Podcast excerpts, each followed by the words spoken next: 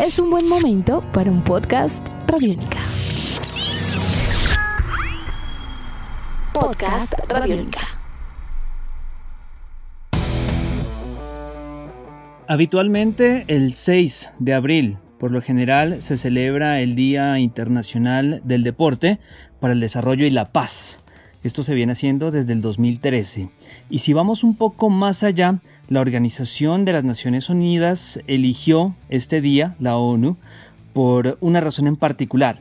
Un 6 de abril pero de 1896 se disputaron los primeros Juegos Olímpicos de la Edad Moderna. Así que la presente edición de este podcast de Tribuna Radiónica no es en una semana cualquiera. Bienvenidos sean todos. Hoy con la historia del primer gran evento, de la primer gran cita del deporte a nivel mundial, los Juegos Olímpicos de Atenas 1896. Este primer encuentro del deporte olímpico en lo que fue la Edad Moderna tuvo lugar del 6 al 15 de abril de ese año. Participaron un total de 241 atletas de 14 países, no había ningún país en aquel momento del continente americano, y se desarrollaron un total de 43 eventos deportivos, entre ellos deportes tradicionales derivados del atletismo y la lucha que ocupaban una amplia gama de interés entre el público griego. Eso también hay que recordarlo porque la lucha, la maratón, el salto con garrocha, en fin, eran de los deportes que se venían practicando aún desde la antigüedad. La inauguración de esta fiesta deportiva de, Atenas, 1896, se llevó a cabo en el Estadio Panatinaico, un estadio de muchísimos años de antigüedad, y la apertura de las justas olímpicas corrieron por cuenta del rey Jorge I de Grecia, bajo los acordes del el himno olímpico, compuesto musicalmente por Spiros Samaras, y también con las letras de Costis Palamas. Escuchemos un fragmento de lo que era el himno olímpico, que a mediados de la década de los 50, ya en el siglo XX, fue adaptado o adoptado por parte del Comité Olímpico Internacional como el himno oficial de estas justas deportivas y de manera permanente.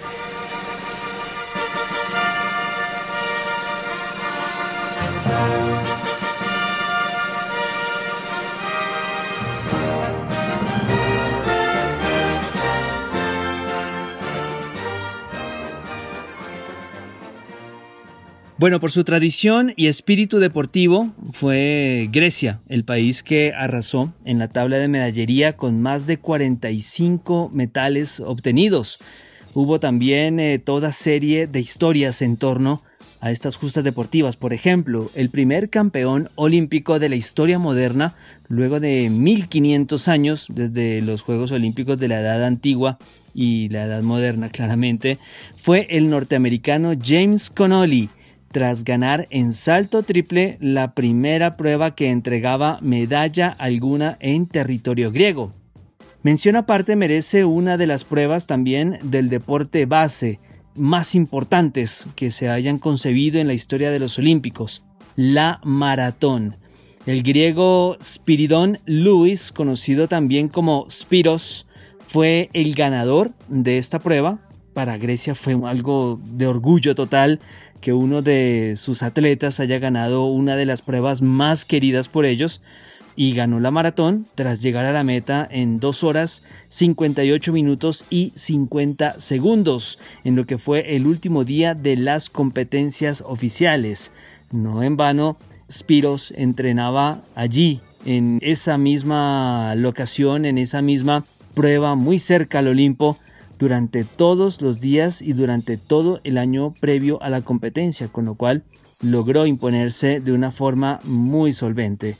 Los ganadores, valga la pena mencionarlo, de cada una de las pruebas recibían medallas, pero estas no eran de oro sino de plata. ¿Qué contenían estas medallas? Una cara de la presea tenía el rostro de Zeus, el rey de los dioses y de los hombres, propio de la mitología griega, y en la otra una imagen que correspondía a una acrópolis de Atenas. ¿Qué es una acrópolis? Es una imagen de la parte más alta de una ciudad, en este caso de Atenas. Además, los ganadores recibían un diploma y también una rama del laurel. Recordemos que el laurel tiene un significado muy especial. Significa el triunfo y la gloria después de la guerra.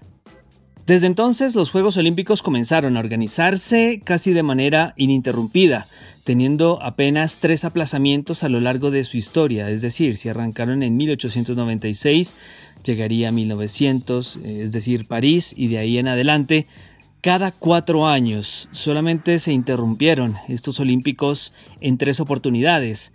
Durante la Primera Guerra Mundial, es decir, entre los Olímpicos de Estocolmo 1912 y Antwerp, Bélgica en 1920. También durante la Segunda Guerra Mundial, es decir, entre Berlín en 1936 y Londres en 1948. Ahí no hubo Olímpicos. Y la tercera en Tokio 2020, el cual ha sido pospuesto al 2021 por la pandemia mundial del COVID-19, que es algo que estamos viviendo por estos días. A propósito, ya se lavaron las manos, no mentiras. Es decir, que por esta época, hace 124 años, se iniciaba uno de los eventos deportivos más importantes del mundo, como símbolo además de unión entre los pueblos.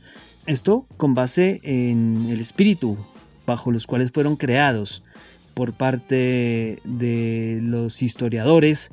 Hay bastantes documentos, si se quiere, que muestran que a inicios de la década de 1890, pues se hacía urgente la reanudación y la creación de unas justas deportivas para darle un poco más de espíritu competitivo y de juego limpio al deporte y también esto era lo que buscaban los Juegos Olímpicos.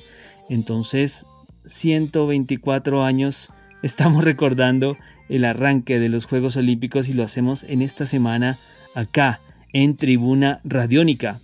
Edición de este podcast a cargo de Juan Pablo Pérez. Atentos estamos a todas sus sugerencias usando siempre el numeral Tribuna Radiónica. Yo soy Juan Pablo Coronado y nos veremos en una próxima oportunidad. Hasta pronto.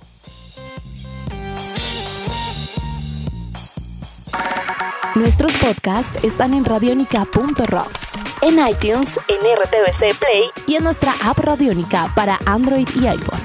Podcast Radionica.